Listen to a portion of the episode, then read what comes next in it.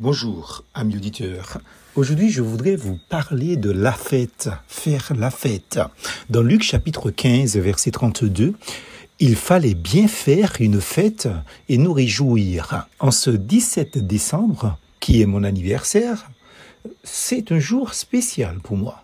Je voudrais raisonner là-dessus puisque c'est donc ma fête de naissance.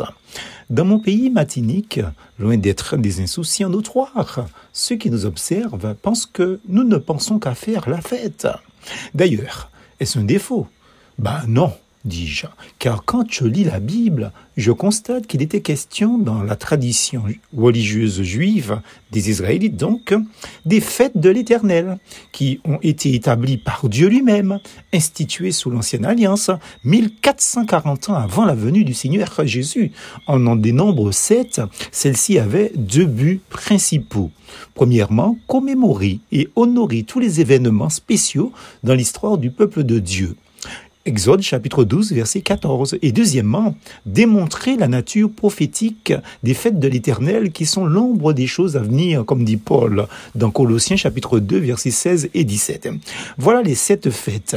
La Pâque, la fête des pains sans levain, la fête des prémices, la fête des semaines ou de la Pentecôte, la fête des trompettes, la fête des expiations, la fête des tabernacles. Que dire pour les fêtes des Français de France?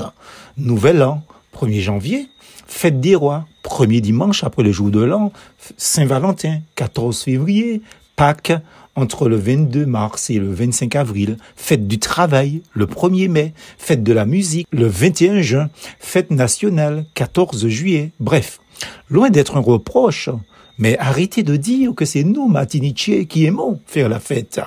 Je vous passe des fêtes privées associatives, les fêtes de rue, de quartier, ou celles qu'on organise à grande échelle via Internet. Hein? Pour les uns, il y a beaucoup de fêtes, pour les autres, pas assez. Il s'agit, je pense, de trouver un équilibre. Dans le Nouveau Testament aussi, il est question de repas de noces, d'invitation, de réjouissance.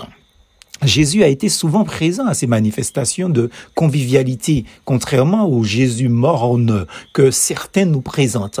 Dieu nous a créés en tant qu'êtres de relation. La Bible nous parle de vie abondante. Jésus nous promet une joie parfaite. Même si pandémie oblige. Dans ma tête, aujourd'hui spécialement, ça a un air de fête. Ce n'est pas tous les jours que l'on peut dire c'est mon anniversaire, c'est ma fête de naissance. Subséquemment, je vous invite à plus que cela. En plus de cette période de Noël, je vous invite à faire de chaque jour que Dieu vous donne une fête de votre vie, une louange continuelle de reconnaissance à Dieu qui vous donne le mouvement et l'être. Donc un nouveau jour où vous avez le bonheur de respirer, comme dit le psalmiste. C'est ici la journée que l'Éternel a faite. Qu'elle soit pour nous un sujet d'allégresse et de joie. Psaume 118, verset 24. Jésus a comparé le royaume de Dieu à un repas de noces, donc de fête. Cette attirance pour la fête est inscrite en nous et ceci, quelle que soit notre couleur de peau, notre origine. Sans doute, les fêtes sont-elles souvent vécues pour oublier la solitude, pour s'étourdir entre guillemets, pour se prouver l'appartenance aussi à un réseau humain, mais elles peuvent aussi être le rappel de cette fête que le Père céleste a organisée pour le retour de son Fils prodigue. Luc chapitre 15, versets 22 à 24. Et si c'était vous, car cette fête-là est une belle préfiguration de la vie éternelle que Dieu vous offre, n'est-ce pas? Avez-vous accepté l'invitation de Dieu au repas de noces ou avez-vous trouvé de bonnes raisons pour la décliner? En tout cas, Joyeux anniversaire à tous ceux qui, comme moi, sont nés un 17 décembre. Solideo Gloria. Adieu, seul soit la gloire. Plus force en Jésus.